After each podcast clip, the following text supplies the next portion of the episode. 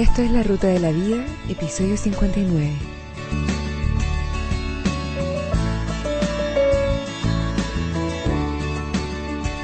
En el episodio de hoy, resumen y conclusiones del libro Las siete leyes espirituales del éxito.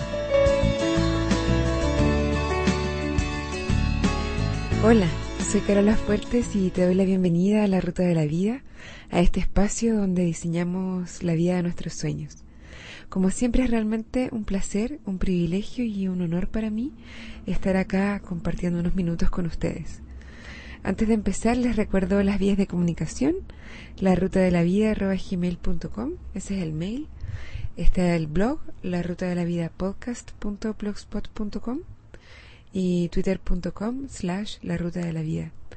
Feedback, comentarios, preguntas, críticas, saludos, lo que ustedes quieran. Si quieren también pueden grabar un MP3 y yo lo inserto acá en el programa.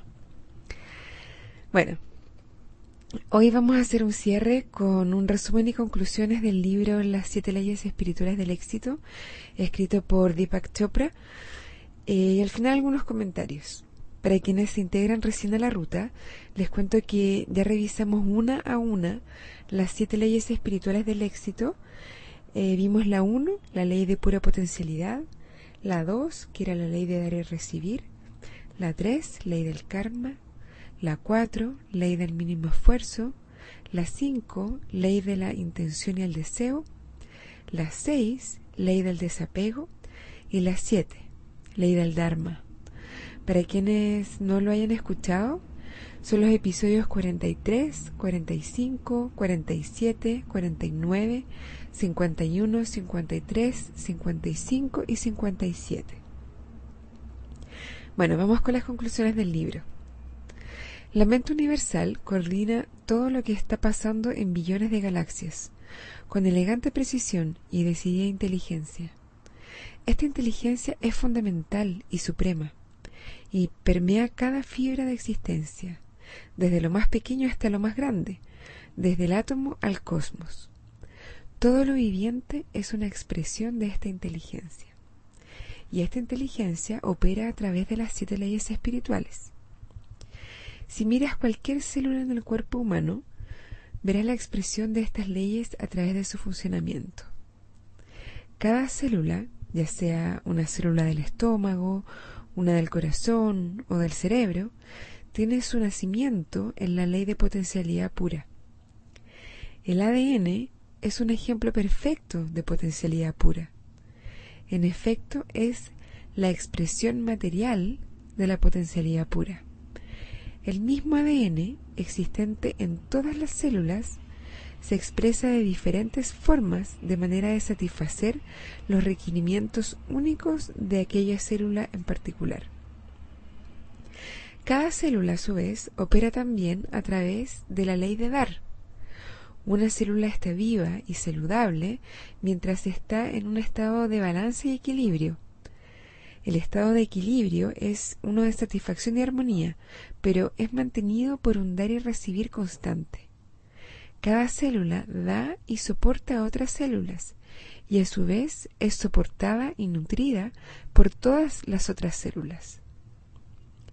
La célula está siempre en un estado de flujo dinámico y este flujo no es interrumpido nunca. De hecho, el flujo es la esencia de la vida en la célula y solo manteniendo este flujo de dar, la célula es capaz de recibir y continuar así su vibrante existencia. La ley del karma es ejecutada exquisitamente por cada célula, porque la respuesta más apropiada y precisamente correcta para cada situación que ocurre está incorporada en la inteligencia de las células.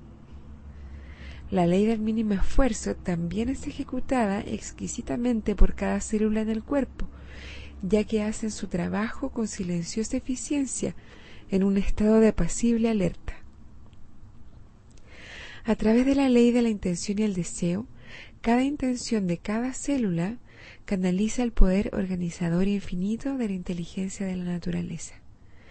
Incluso una intención simple, como metabolizar una molécula de azúcar, gatilla inmediatamente una sinfonía de eventos en el cuerpo, donde se requiere secretar cantidades específicas de hormonas en momentos precisos para convertir esta molécula de azúcar en pura energía creativa. Por supuesto, cada célula expresa la ley del desapego. Está desapegada del resultado de sus intenciones. No tropieza ni flaquea porque su comportamiento es una función de la conciencia del momento presente centrada en la vida. Cada célula también expresa la ley del Dharma. Cada célula debe descubrir su propia fuente, su ser superior, tiene que servir a sus semejantes y expresar sus talentos únicos. Las células del corazón, del estómago y las células del sistema inmunológico tienen todas sus fuentes de origen en el campo de la potencialidad pura y debido a que están ligadas directamente a la computadora cósmica, pueden expresar sus talentos únicos con facilidad, sin esfuerzo y conciencia atemporal. Solo expresando sus talentos únicos pueden mantener tanto su propia integridad como la integridad del cuerpo entero. El diálogo interno de cada célula en el cuerpo humano es ¿cómo puedo ayudar las células del corazón quieren ayudar a las células del sistema inmunológico. Las células del sistema inmunológico quieren ayudar a las células del estómago y de los pulmones. Y las células del cerebro están escuchando y ayudando a todas las demás células. Al observar el comportamiento de las células de nuestro propio cuerpo, podemos observar la expresión más extraordinaria y eficiente de las siete leyes espirituales. Este es el genio de la inteligencia de la naturaleza. Estos son los pensamientos de Dios. El resto son detalles. Las siete leyes espirituales del éxito son principios poderosos que te permitirán obtener dominio personal.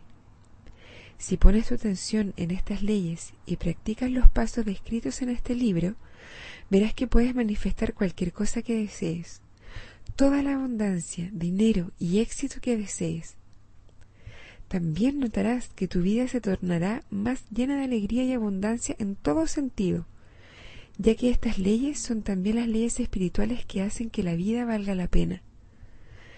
Hay una secuencia lógica natural para la aplicación de estas leyes a tu vida diaria, que puede ayudarte a recordarlas.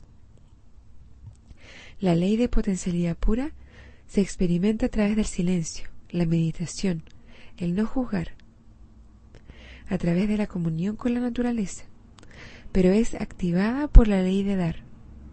El principio acá es aprender a dar aquello que buscas. Es así como activas la ley de potencialidad pura. Si buscas abundancia, da abundancia. Si buscas dinero, da dinero. Si buscas amor, apreciación, afecto, aprende a dar amor, apreciación y afecto. A través de tus acciones en la ley de dar, activas la ley del karma. Creas buen karma y el buen karma hace que todo en la vida sea más fácil. Empiezas a notar que no necesitas gastar mucho esfuerzo para satisfacer tus deseos, lo cual automáticamente te lleva a entender la ley del mínimo esfuerzo. Cuando todo es fácil y sin esfuerzo y tus deseos siguen siendo satisfechos, espontáneamente comienzas a entender la ley de la intención y el deseo. Satisfacer tus deseos con facilidad y sin esfuerzo hace que te sea fácil practicar la ley del desapego. Finalmente, a medida que comienzas a entender todas las leyes anteriores, comienzas a enfocarte en tu verdadero propósito en la vida, que te lleva a la ley del Dharma. A través del uso de esta ley, expresando tus talentos únicos y satisfaciendo las necesidades de tus semejantes, comienzas a crear todo lo que quieras, cuando lo quieras. Te tornas despreocupado y alegre y tu vida se torna una expresión de amor infinito. Todos somos viajeros en esta travesía cósmica, polvo de estrellas, bailando en remolino en los espirales y torbellinos del infinito. La vida es eterna, pero las expresiones de la vida son efímeras, momentáneas, transientes.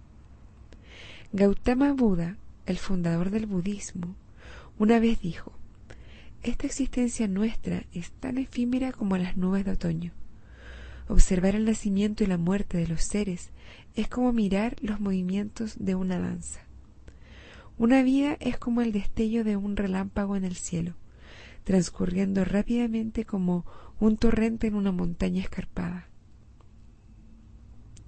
Nos hemos detenido un momento para encontrarnos los unos a los otros, para conocernos, para amarnos, para compartir.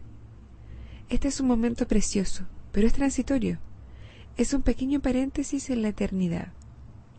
Si compartimos con compasión, liviandad de corazón y amor, crearemos abundancia y alegría para todos nosotros.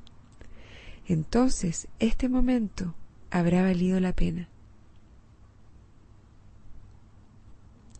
Con esto ya damos por finalizada nuestra serie sobre el libro de Deepak Chopra, Las siete leyes espirituales del éxito. Espero que les haya gustado, que les haya servido para interesarse y o para entender un poco más estas leyes.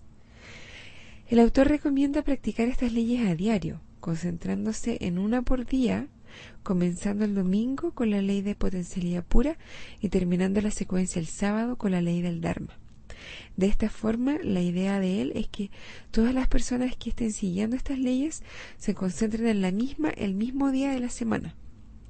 Y te imaginas que, que muchas conciencias individuales sincronizadas de esa manera podrían llegar a lograr.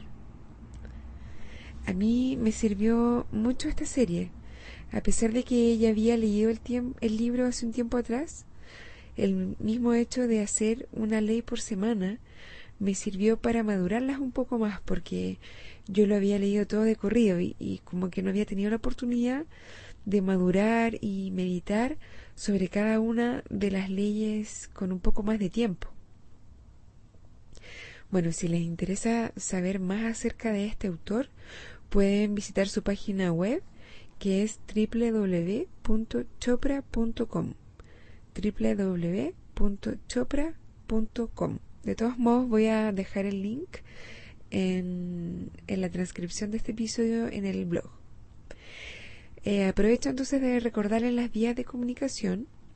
Está el mail la ruta de la vida gmail.com la ruta de la vida gmail.com el blog la ruta de la vida